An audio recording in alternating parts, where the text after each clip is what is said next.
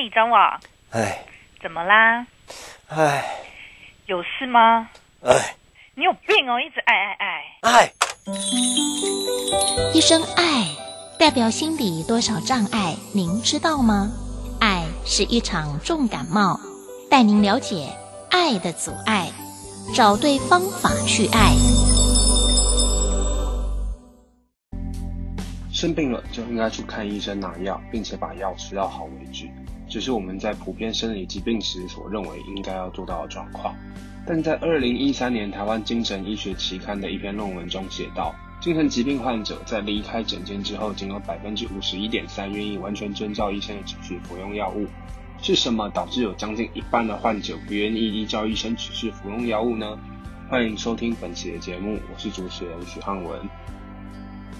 首先，先来聊聊在精神疾病药物治疗中的药物总共分为哪几种。在精神疾病药物治疗中，共总共分为六大类治疗药物，包含抗焦虑剂、安眠药、抗精神病药、抗忧郁药、情绪稳定剂以及精神刺激剂这六大种类。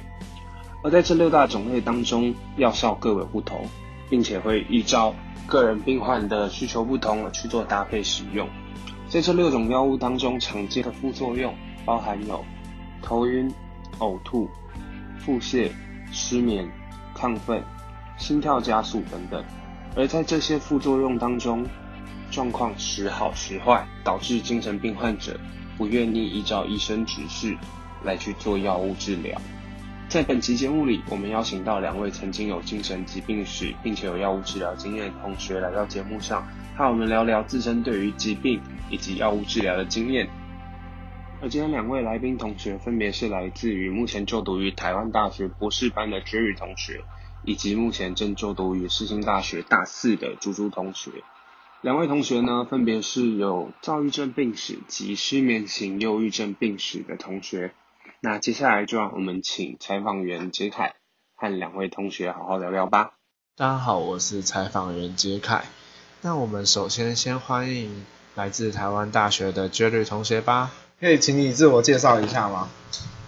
哎、这个大家好，我叫 Jerry，然后我之前在发生这个的时候是是在台湾大学的研究所，那时候在念硕士班这样子，然后那时候就是因为因为一些不管是感情方面还是就是精神方面的问题，然后课业上压力很大，所以就被稍微诊断出躁郁症这样子。哦，所以说你的症状是躁郁症。那我想要请问一下，就是那时候因为一定有吃药嘛，那像是你的医生开给你的处方签，大概会有什么样的药物？你还记得吗？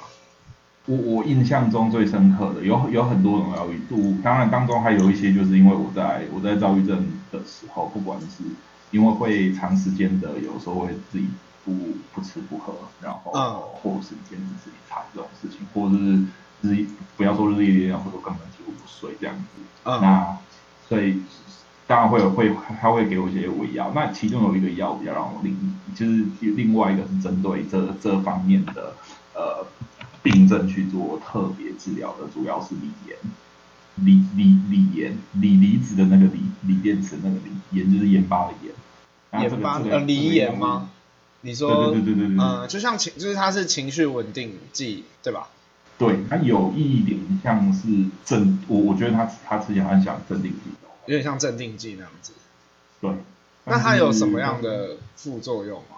哦，昏昏沉沉，然后你会觉得脑袋迟钝，然后还有就是呃，会有一点让你自己的情绪处在一个，就应该说会让你变得没有什么情绪那种感觉。啊、呃，对，就是有一点放空，有点放空，然后。然后会比较没有力气这样子的感觉。如果是生理上的话，但是对心情的话，就是它会让你比较镇定，然后会有一点昏昏沉沉，然后脑袋放空，不会去东想西想。不会去东想西想。所以是在你就是学生时期的时候，就一直有在吃这样子的药物。对，在说二到说三那段时间。那除了除了锂盐之外，你还记得有什么吗？百忧解。百忧解。对，所以有服用百忧解这个药物这样子。百忧解是抗忧郁剂吗？对，它是一个很有名的抗忧郁剂。那它这样子的话，预期的时候就是吃的东西。对，所以早期吃的是梨，比较偏就是像梨盐这样子。对，没有错，应该可以这样，可以这样分类。嗯、但是实际上这两个东西不是说，不是说你在早期预期遇到的时候再吃，是你要固定按、嗯、按照你的。他每次吃的时候，它都是一起的。对，因为最主要的原因是，尤其是百忧解啊，百忧百忧解有一些比较，对我来讲会有比一些比较大。大家提到忧郁症用药百忧解这个东西，我自己有有感觉，它会有一些不好，就生理上的副作用。比如说会，我的话是会心悸，然后会会变得非常非常累。那你那时候就是在吃这样子的药物，让你遇到这些状况的话，你都怎么处理？因为毕竟不能停药嘛。哇，对，就是，所以我所以我前面才有解释，就是说，其实医生出的这些东西，因为他们知道有这些副副作用，所以他其实会开胃药，就是因为百忧解跟梨盐都一样，它都会有那个，它会让你肠胃道。不适，它会刺激你的肠胃道，所以它有开一些益生菌，还有还有开一些胃药这样子。你只要有任何副作用，你要去跟你的医生沟通，因为他们会调整那个。他们是用他们一开始不，他们开用药一定是就是每个每个人每个人的，因为身高体重还有每个人的体质不一样，所以你遇到任何的副作用，或者是甚至有一些过敏现象，你都可以跟医生沟通，医生会帮你调整你的用药，然后还有会帮你。针对每个你的副作用去开他相应的内科用药，这样子鼓励这些正在接受治疗这些病人，他如果认为吃药影响到他自己的生活的话，他应该是去可以去跟他的医生去沟通这些东西，这都是可以沟通的，而不是随意停药这样。对，而不是因为因为我因为我要讲一件事情是随意停停药会带来很严重的结果，因为我自己就知道，我自己就是有随意停药过梨盐。那个时候是严重到直接送医这样子，所以它有些药是真的是你不能随便停，这个东西你不能说你你要停，要增加剂量，要减少剂量，要跟你的主治医生，你你一定要跟他确认。好的，了解了。最后一个问题是关于药物的副作用比较严重，还是不服药的困扰比较大？一定是不服药造成的困扰比较大。对，我认为是这样子，因为前者的所有的药物的副作用。只要你觉得很严重，你服用一两天你觉得严重，你都可以适时的去跟医生做沟通，他们一定有办法去调整你的用药，或者是开其他相相对的辅剂给你这样子。因为其实我我们想要问的问题也差不多都问完了，有什么样的建议吗？或是一些你你的经验这样子？我的经验就是，老实讲，就是其实我认为学校的心理咨商师帮助很大。对，然后其实所有的只要是在各大学校都会有这个资源。如果是以在学校的话，我是觉得这样，这这是一个还以以我自己的亲身经验来讲，这是一个蛮好的方式啊。然后最重要的事情是你有任何的副作用，你有任何的东西要跟你的医生去讨论，因为所有的药品它都一定会有相相当的副作用。那而且也不是所有人都都适合某个固定的剂量，所以你只要遇到状况，你一定是一定是鼓励所有的。患者，或者是所有认为自己可能是患者的人，真的有遇到这状况的人，那好好的去跟你的主治医师讨论你遇到的副作用，这是可以解决的问题，而不是要去停药，因为停药带来副作用一定是比较可怕的。那今天大概就是这个样子，谢谢 Jerry，对吧？谢谢你分享这么多。再来是来自世新大学的朱同学，那我们这次邀请到了一位世新大学学生，那请他自我介绍一下吧。诶、欸，大家好，我是世新目前应届毕业生，大家都叫我猪猪。诶，猪猪好，我们今天邀请你呢，是想要就是请你，呃，因为你是学，就是现在还在学学生嘛，然后听说你有就是受到像是忧郁症相关类型的病症的困扰，那我想要请你就是介绍一下，所以你现在是忧郁症吗？还是有其他的不不一样的症状这样？诶，目前医生判定是我是忧郁症没错，但忧郁症好像也有分，就是各种不同类型。我的好像是属于那种失眠型的忧郁症。啊、嗯，失眠型的忧郁症。他开了，他之前开了两款，呃，一款是抗忧郁剂，然后一款是助眠的药。啊，对，然后抗忧郁剂跟助眠的药每天都要按时吃的这样子。每天都按时吃的，所以你知道你的药是什么样的吗？我目前是还不知道我助眠那一款副作用有什么，但我有稍微查到了呃抗忧郁，呃我目前吃的抗忧郁剂叫做凡多散，它是一个椭圆形，然后黄一个魔衣定。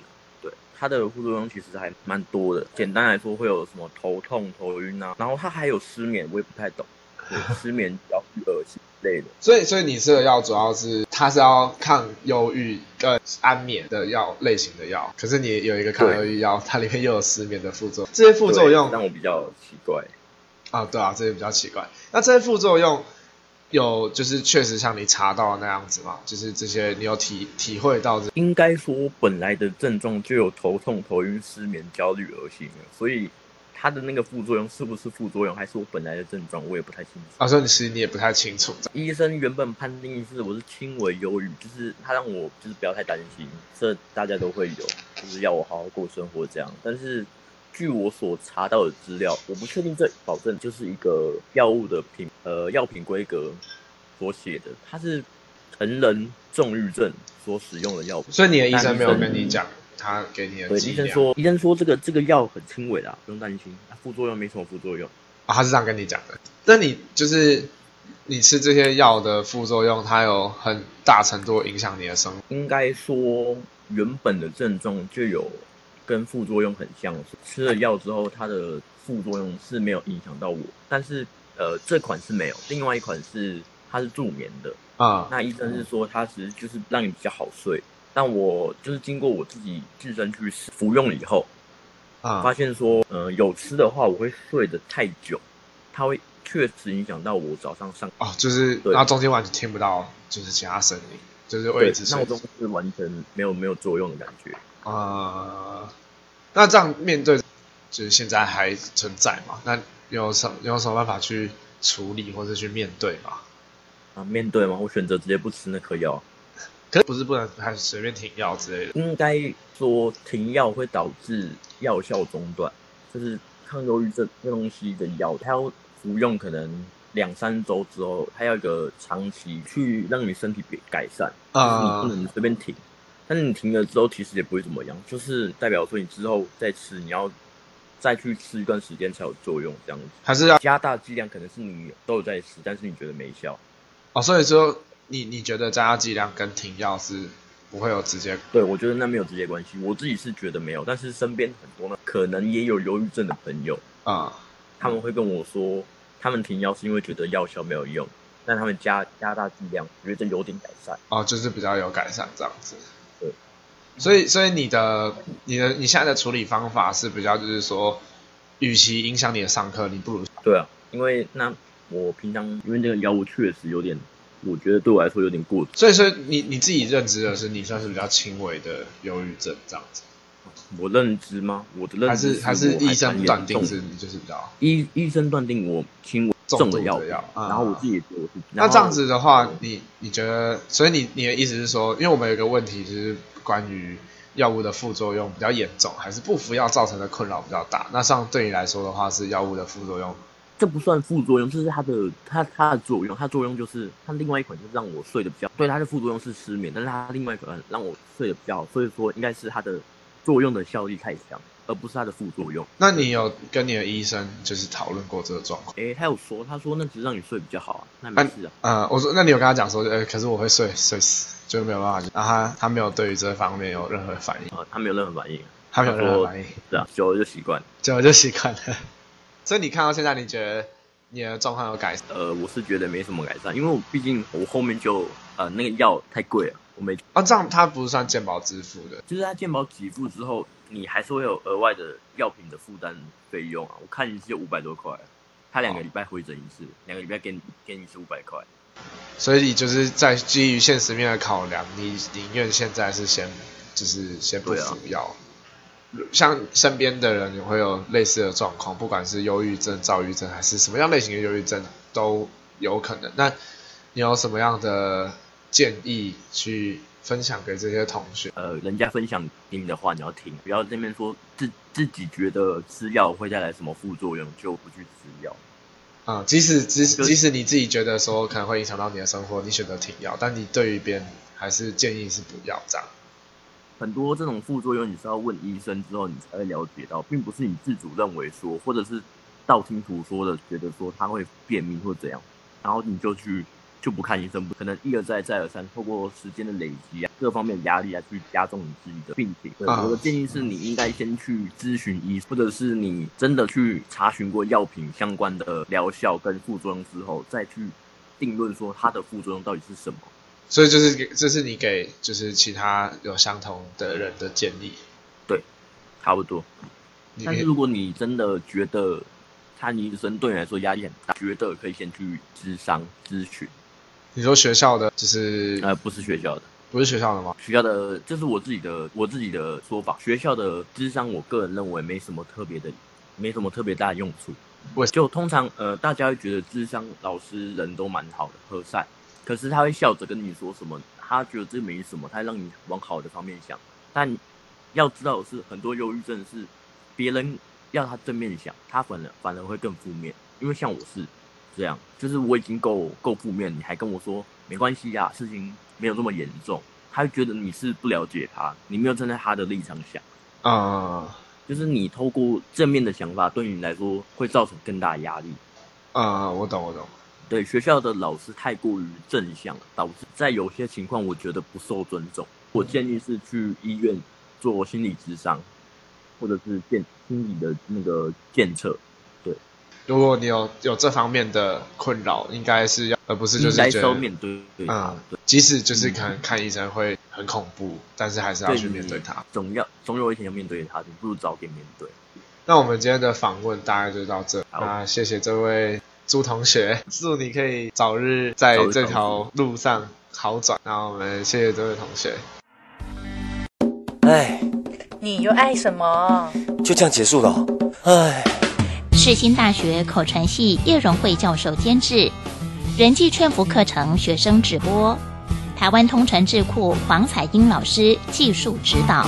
哎，别挨了，按下一集就可以喽。